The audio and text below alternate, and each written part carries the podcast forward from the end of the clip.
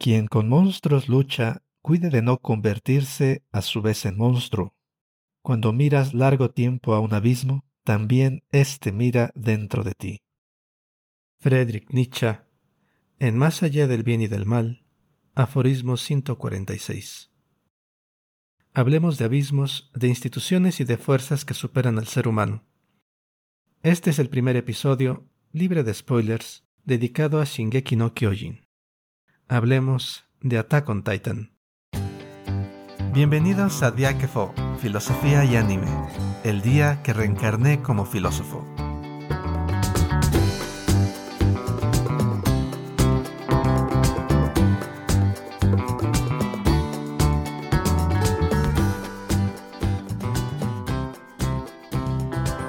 Hola, mi nombre es Aquiles Mirón y este episodio es una edición especial de este podcast. Hoy traigo un ensayo introductorio a la serie de Shingeki no Kyojin, mejor conocida como Attack on Titan. Si nunca has visto esta serie o incluso no te llama la atención, piénsalo de nuevo. Este episodio es una introducción totalmente libre de spoilers que, desde mi punto de vista, presenta las principales razones por las cuales vale la pena ver Attack on Titan, desde una perspectiva filosófica. Por otro lado, si ya has visto o estás viendo esta serie, en este episodio quiero hablar de dos aspectos de ella que han sido poco mencionados. Más aún, yo creo que el primero de esos aspectos es clave para entender de qué trata la historia de Shingeki no Kyojin, en tanto que el segundo de ellos coloca a esta serie en una categoría aparte, por lo que tanto si has visto o no este anime, te recomiendo seguir escuchando. Comencemos.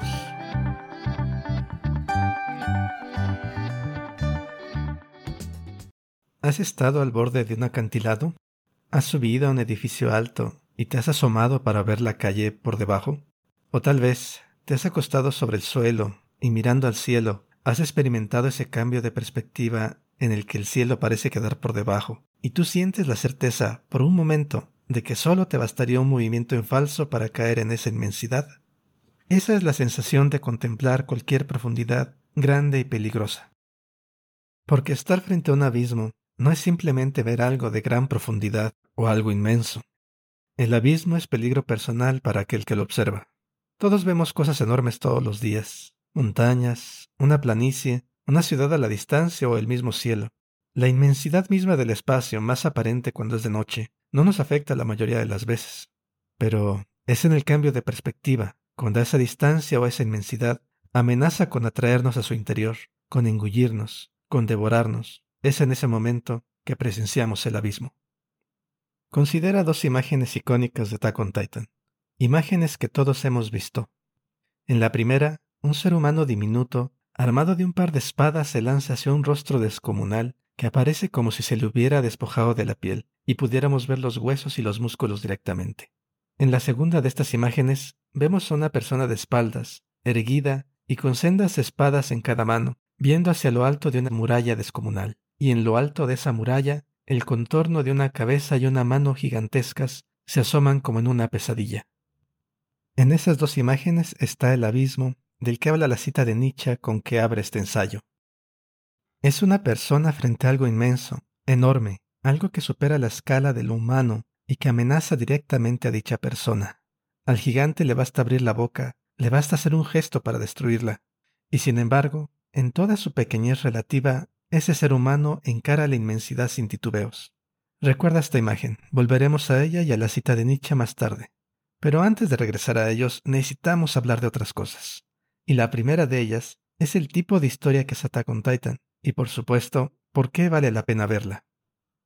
A primera vista, Attack on Titan parece ser una historia de acción y fantasía, donde Eren Jaeger, el protagonista de la historia, se embarca en una aventura que lo llevará a una victoria improbable sobre los enemigos de la humanidad, los titanes. En resumen, parece ser en la superficie el viaje del héroe. Sin embargo, esa perspectiva no solo es incompleta, sino que puede ocasionar que, para algunas personas, la serie resulte no solo inconsistente, sino que en algunos casos pueda ser decepcionante, no por la serie en sí misma, sino por las expectativas de quien espera un tipo de historia y se encuentra con algo diferente. Y la razón es que Attack on Titan no es únicamente la historia individual, psicológica y personal del héroe que sale en una travesía. Si bien contiene ese elemento, Attack on Titan es, para empezar, una historia sociológica. ¿Qué significa que Attack on Titan sea una historia sociológica? Significa que es una historia que no trata solo del ser humano individual, sino de grupos de individuos. En el centro de Attack on Titan está la caída, cambio y creación de instituciones, y de cómo ellas conducen y a veces determinan las decisiones de los individuos. ¿Cómo distinguimos una narrativa psicológica de una sociológica? Si el protagonista toma sus decisiones basándose en su historia personal, sus inclinaciones, sus afectos y sus metas, estamos frente a una historia psicológica. Es decir, para entender la historia, debemos identificarnos con él o los personajes, con sus motivaciones y con su vida interna. Si por el contrario, los personajes deciden en base al rol social que desempeñan, en base a costumbres, presiones económicas o expectativas sociales, se trata de una historia sociológica. No necesitamos entender la vida interna del protagonista, porque es fácil ver que si estuviéramos en la misma situación, nosotros tomaríamos las mismas decisiones o haríamos algo muy parecido. Otra gran pista para distinguir entre este tipo de historias es que mientras en la historia psicológica, por lo general, seguimos a un solo protagonista, sin el cual no hay historia, en las historias sociológicas, en su mayoría, los personajes entran y salen en todo momento, puesto que en el centro de la narrativa están fuerzas que superan al individuo. Esta característica de ser una historia sociológica es el elemento que es necesario entender para disfrutar de Attack on Titan. Si no lo tomamos en cuenta, la historia del protagonista o protagonistas, que a final de cuentas también es una historia psicológica, puede resultar confusa, puesto que muchas veces esas motivaciones internas parecen ser ignoradas, o la narrativa general se mueve entre personajes, lo que puede parecer inconsistencia o falta de enfoque, si equivocadamente estamos tratando de entender la historia únicamente en términos de la psicología de los personajes. Este aspecto es crucial y vamos a seguir regresando a él en otros episodios. Ahora veamos el segundo aspecto, aquel que pone Attack on Titan aparte de otras series, desde una perspectiva filosófica. Para ello, consideremos otros dos ejemplos de historias sociológicas. Una historia de este tipo es aquella contada en la película La Gran Apuesta, lanzada en el año 2015. En esta película, escrita y dirigida por Adam McKay, se narran los eventos que culminaron en la crisis financiera del 2008. A lo largo de la película, las acciones que conducen a la crisis se explican en términos de incentivos, de reglas institucionales, que una tras otra conducen finalmente al colapso financiero. Otro ejemplo es la serie de televisión The Wire, que se centra en fallos institucionales y sociales que conducen las vidas de los personajes, más que la vida interna de los mismos.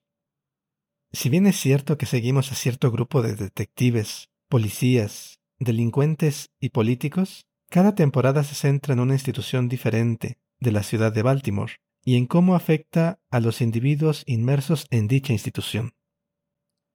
En estos dos ejemplos, el papel central de las instituciones es evidente. Ahora consideremos que en ambos casos, las instituciones de las que tratan son aspectos humanos, construcciones, artificios, que a fin de cuentas podemos pensar que es posible cambiar de alguna manera, por difícil que esto sea. En este sentido, Attack on Titan es interesante, porque nos permite pensar un paso más allá. Si bien tanto The Wire como La Gran Apuesta son historias sociológicas, Attack on Titan te invita a pensar más allá de las instituciones y de lo meramente social, más allá de lo meramente humano. Attack on Titan nos enfrenta al abismo. Una pausa y continuamos.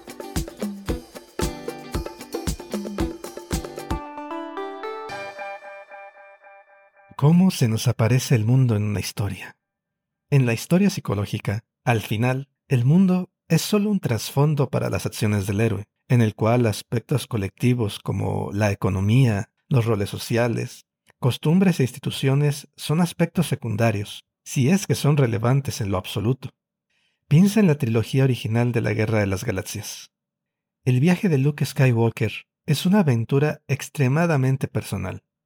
Sabemos que hay un imperio y que hay una rebelión, pero se nos dice muy poco del trasfondo social o histórico del conflicto, porque no es realmente relevante para la historia. Por otro lado, The Wire y La Gran Apuesta, como historias sociológicas, no solo amplían y detallan el mundo social, sino que lo vuelven el protagonista. Instituciones y los incentivos que crean están en el centro de las vidas y las decisiones de las personas que habitan la narrativa. El individuo da paso a algo más grande, y la sociedad, la cultura, la historia toman un papel central. Pero hay algo importante que notar, y es que en la historia sociológica, el mundo que importa es el mundo humano. Attack on Titan es interesante filosóficamente por múltiples razones. Pero la razón que quiero mencionar hoy es que podría pertenecer a un tipo de historias que se atreven a insinuar algo más allá de lo sociológico, un tipo de relatos que se salen de lo meramente humano y que apuntan hacia lo cosmológico. Y aquí por cosmológico me refiero a historias en las que el mundo se muestra, o al menos se insinúa, en sus aspectos no humanos, a historias en las que lo inconmensurable, lo que está fuera de la escala humana, forma parte central del eje de la historia. El primer ejemplo serían las novelas de ciencia ficción conocidas como la serie de la Fundación, de Isaac Asimov. Como segundo ejemplo, tenemos las novelas de George R. R. Martin, que lleva el nombre oficial de Canción de Hielo y Fuego, más conocida por el nombre del primer volumen, Juego de Tronos. Veamos primero la serie de la Fundación. Un aspecto central de la serie de Isaac Asimov es su orientación sociológica, donde la inercia de fuerzas institucionales, sociales y económicas determinan el rumbo de la humanidad a grandes rasgos. Sin embargo, esta serie de novelas apunta ya desde sus premisas iniciales a algo que va más allá de lo meramente institucional. Por supuesto, si ya has leído estas novelas, sabrás que me estoy refiriendo a las leyes de la psicohistoria. La psicohistoria es una ciencia ficticia que combina historia, sociología y estadísticas para predecir de forma general el futuro de la historia humana. En la Fundación, la narrativa empieza cuando Harry Seldon pone en marcha un plan al descubrir, usando la psicohistoria, que el imperio galáctico está a punto de derrumbarse. En otras palabras, el punto de partida de la fundación está en asumir que existen ciertas regularidades o leyes, las cuales gobiernan el comportamiento de las sociedades humanas y que por tanto hacen posible predecirlo. Considera por un momento lo anterior. Lo que postula la psicohistoria rebasa a lo meramente institucional, a las costumbres y a los roles sociales. Después de todo, todo lo anterior puede ser pensado como un grupo de cosas que han sido creadas deliberadamente y que pueden ser cambiadas si así nos lo proponemos. En cambio, las leyes de la psicohistoria no son en modo alguno institucionales, porque no se puede decir que un grupo humano las haya creado colectivamente de forma deliberada, o que las pueda modificar, si así se lo propone. A lo más, podemos decir que se requiere un genio como Harry Seldon, el inventor de la psicohistoria como disciplina, para descubrir que tales leyes existen y que pueden ser modeladas de forma matemática. En otras palabras, la psicohistoria de entrada nos conduce a que hay algo externo, no controlable ni determinable por los seres humanos, que en gran medida moldea el rumbo de su destino las leyes de la psicohistoria. Por supuesto, lo anterior es sólo una insinuación de lo cosmológico, y puede ser debatido si lo es o no, pero lo innegablemente cosmológico aparece en la serie de la Fundación prácticamente al final de la misma.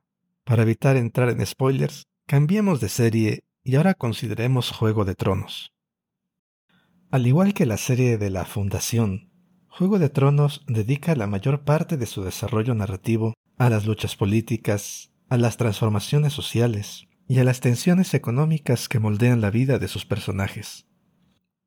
Pero aquí también George R. R. Martin introduce desde el inicio de la historia a lo inmenso, a lo no humano.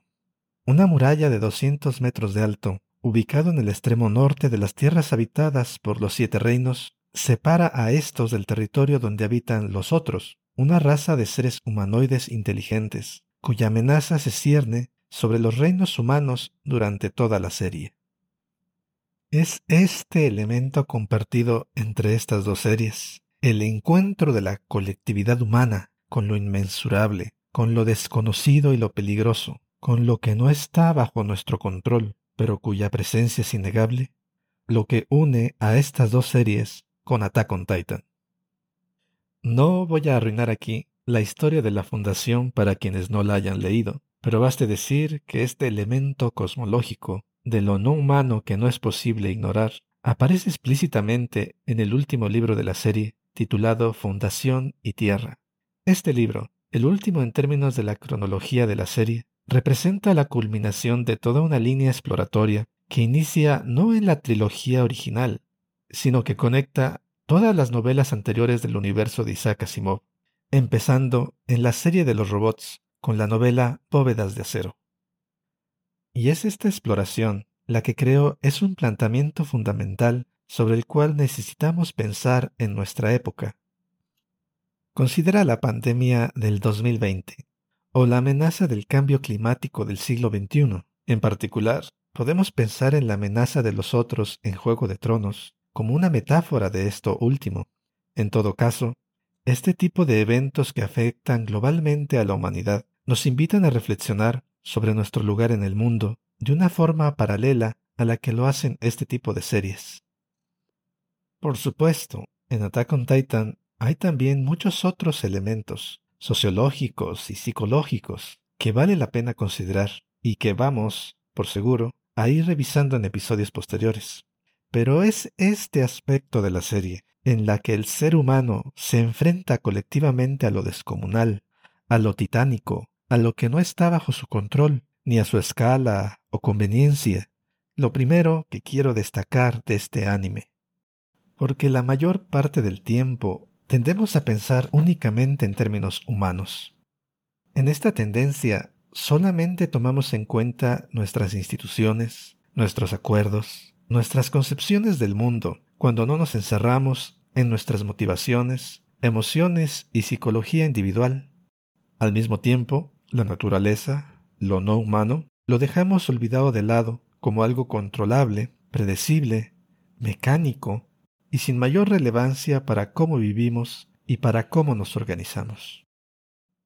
Y sin embargo, en nuestra época, con la pandemia de COVID-19, y con la posibilidad de cambio irreversible en el clima a escala planetaria y de la extinción masiva de las especies, nos vemos forzados a pensar en aquello que se nos presenta fuera de la escala humana. Tenemos que pensar en la realidad de que hay cosas que escapan de nuestro control, y más aún, en la muy real posibilidad de que quizás nunca tuvimos dicho control, y de que siempre ha habido y habrá la posibilidad de que lo inmenso, lo no predecible, lo incontrolable invada nuestra burbuja humana. Es en este sentido que Attack on Titan nos presenta una metáfora inicial muy apropiada para nuestros tiempos. La aparición de lo que no está a escala humana, sea por ser descomunal o por ser diminuto, y que se aparece en una forma que no responde a razones o a discursos, y que no podemos transformar con el puro lenguaje, sino que está ahí, por así decirlo, en carne y hueso, impredecible, innegable, forzándonos a transformar cómo pensamos sobre nosotros mismos. Por supuesto, en el momento que digo esto, Attack on Titan y Juego de Tronos aún no están terminadas. Y claro, estoy ignorando, porque creo debe ser ignorado, el final que la adaptación televisiva de Juego de Tronos presentó hace unos años. Ahora bien, es bastante posible que tanto Juego de Tronos como Attack on Titan se desvíen al final e intenten reducir esta insinuación de lo cosmológico a lo sociológico. Es probable que por miedo a finales ambiguos o abiertos, el sugerido encuentro con el abismo sea reducido a otra construcción humana. Y por cierto, uno de los logros del final de la serie de la Fundación es que no minimiza, ni ignora, ni reduce lo cosmológico a lo humano, no digo más, porque cualquier indicación podría arruinar el final para quienes no hayan leído la serie de Isaac Asimov. Pero claro, es posible que al final los titanes se revelen como producto de la mente y las manos humanas, una creación artificial que a final de cuentas está bajo el control total de la humanidad. Ya discutiremos en detalle sobre este punto llegado el momento, cuando la serie concluya.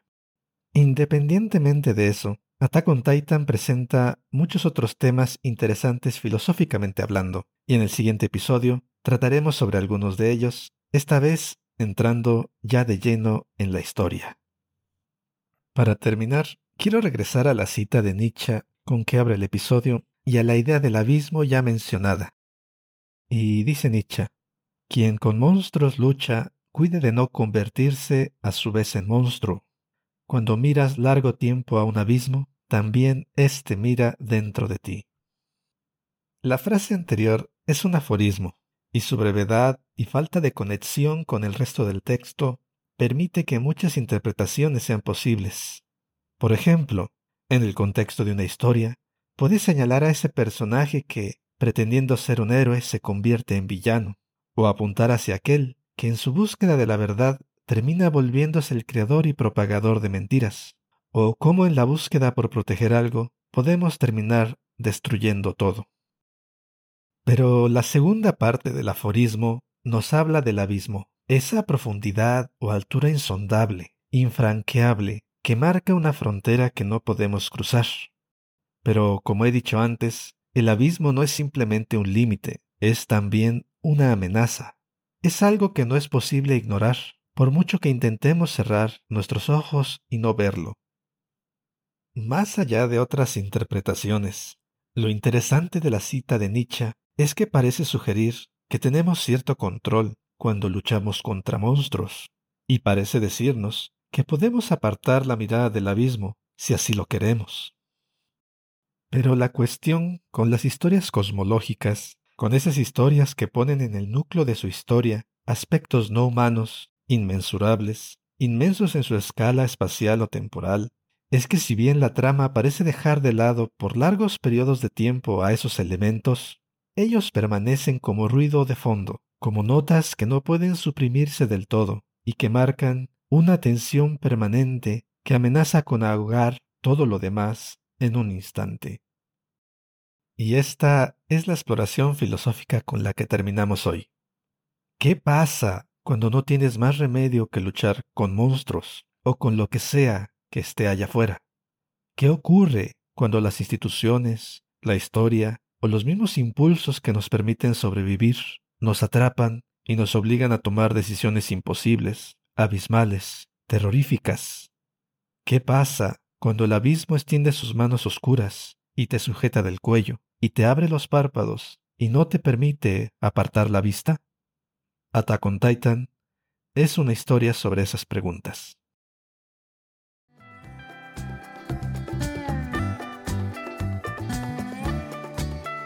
Este fue nuestro episodio introductorio dedicado a Attack on Titan, Humanidad frente al abismo. El siguiente episodio regresamos a la discusión y Javier y yo hablaremos sobre toda la historia de las primeras tres temporadas de Attack on Titan. Te esperamos ahí. Como siempre, puedes contactarnos a nuestro correo filosofía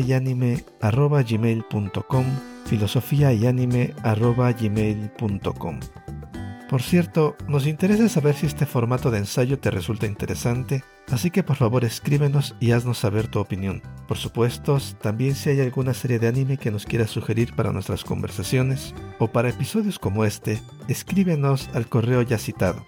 No olvides dejarnos una reseña o un comentario donde sea que nos escuches y recuerda recomendarnos con personas a quienes pudiera interesarles nuestro podcast. De esa manera nos ayudas a seguir haciendo esto. Todos los enlaces para escucharnos están en nuestro sitio web filosofiayanime.com filosofiayanime.com Esto fue Diáquefo, Filosofía y Anime. Mi nombre es Aquiles Mirón. Gracias por acompañarme hoy y hasta la próxima.